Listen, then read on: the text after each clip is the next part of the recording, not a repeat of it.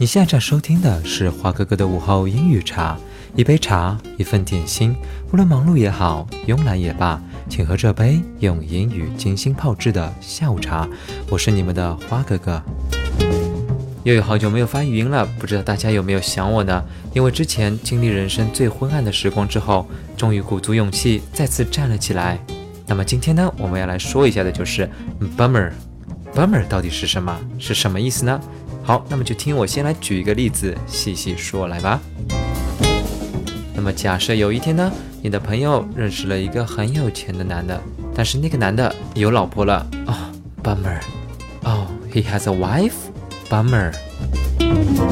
那第二个呢，就是本来我今天要去打球的，但是下雨了。Oh, bummer. Is it raining? Oh, bummer. 不知道大家能不能体会其中的意境呢？Bummer 就是表示好可惜、好遗憾这种失望的感觉。Oh, bummer. 那再说一个故事吧。有一次，我和同学约好了一起去蓝山滑雪。当时我们计划滑完雪之后呢，再去泡一个温泉的。可是同学临时来了大姨妈，bummer，整个计划都泡汤了。She screwed up。好了，那么用了这个词呢，你的英语地道程度上升多少？哈，百分之两百啊！随时都能让你英语爆表，有没有？